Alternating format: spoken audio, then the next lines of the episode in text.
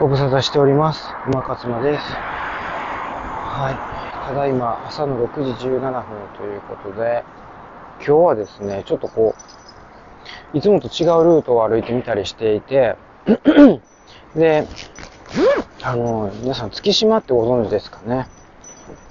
月島ってあの、東京にね、あの、もんじゃ焼きが有名な町なんですけど、月島って。でまあそこもですね、まああの、まあ、埋め立て地っちゃ埋め立て地なんですよね。で、ここにね、あの、タワマンがね、まあ結構立ってきてるっていうことで、タワーマンションですね。でね、やっぱね、歩いてると、なんか看板とかが立ってて、で、やっぱりね、その、どうもこう、タワマンを危惧してるというか、タワマンがこう乱立していることに結構こう反対している、まあ、そういうこう意思表示をされてる看板とかがあったりするんですよ。でちょっと今そういうのをこう見たりしながら歩いてたんですけど、やっぱこう、タワマンが立つことによってその、なんていうか、日陰になるところが出てきてるっていうのもあるし、その、落差が激しいっていうか、タワマンの、その高層の高さと、その低層の建物の差が激しい。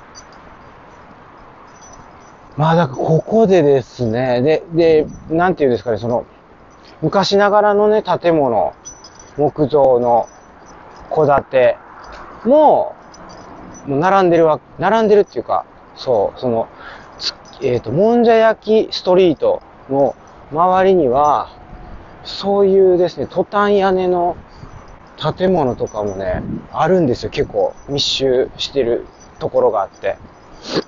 で、どうもね、そことの、こう、戦いのような気がしますね。このタワーマンがその近くに立ってるわけなんですね。なので、そこと、あのー、うん、月島はね、ちょっとそういうこう、格差、落差というかね、そういうのを感じましたね、今日は。知りませんでしたね、そういうことになってるとは。うん。で、なんかその、月島を守っていこうっていうね、そういうこう、団体が、まあ、できつつあるんでしょうね。こう町内会みたいな、そういう感じの。うん。こう伝統のあるというか歴史のある月島を守っていこうみたいな。このタワマンに負けてたまるかっていうね。まあ、そういう気持ちはありますよね。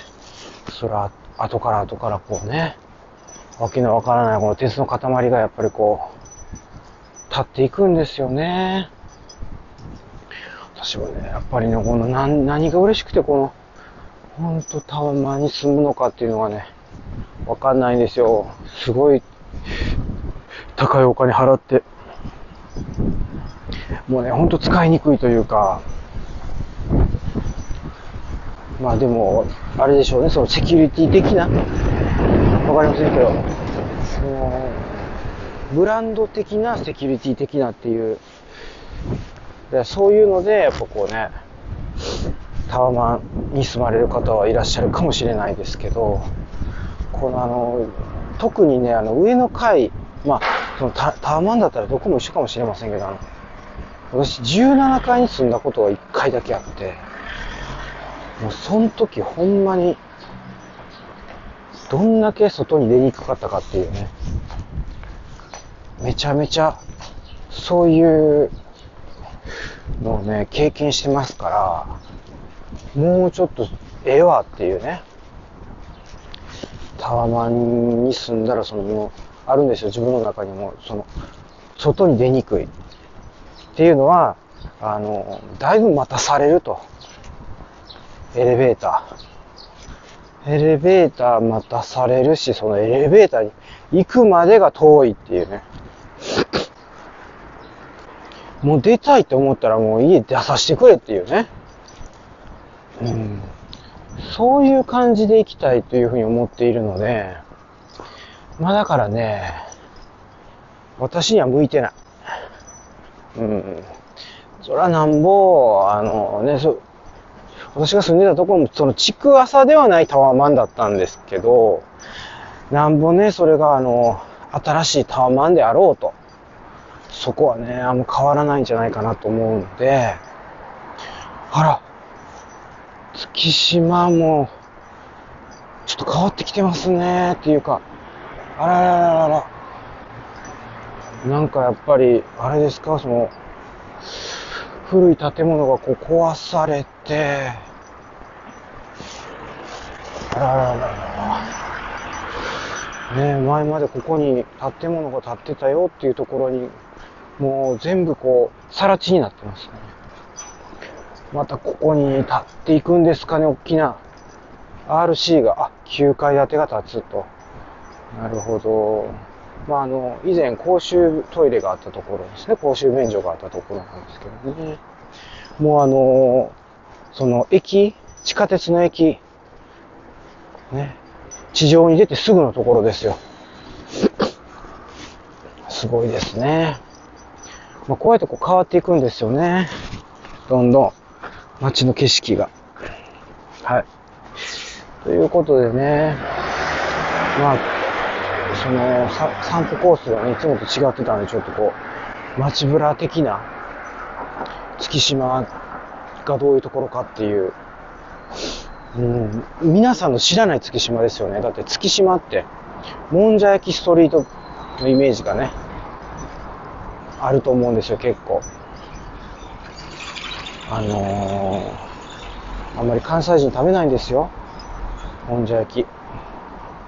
関西人といえばね、あの、もうお好み焼き命なんで、やっぱりこう、ごちゃごちゃっとしてる、こう、わけのわからんね、なんか何食べてんのかわかりませんみたいな、もんじゃっていうのはね、やっぱ邪道っていうのがあるんですよね。まあだからその、もんじゃ派からしたら、もう、お好み焼きも同じように、思ってしまうかもしれませんけど、でもよく考えたら、これどっちもね、粉からできてるっていうね。もちろんあの、その、もんじゃもネバネバ感はあるけれども、結局粉ですよね。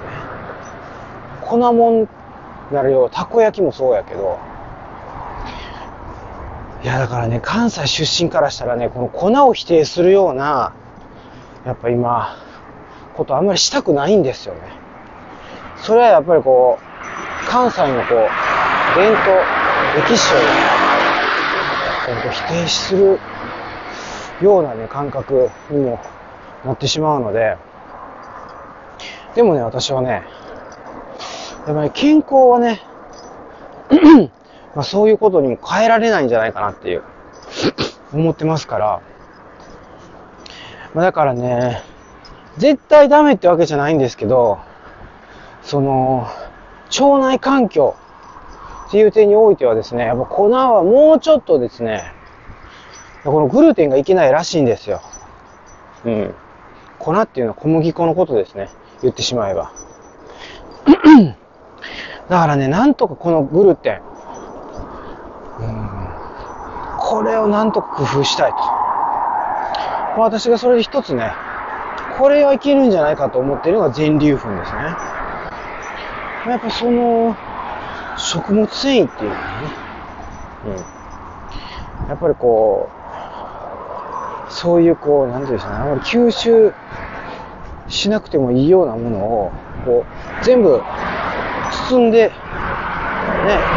出してくれるんじゃないかと、そこに。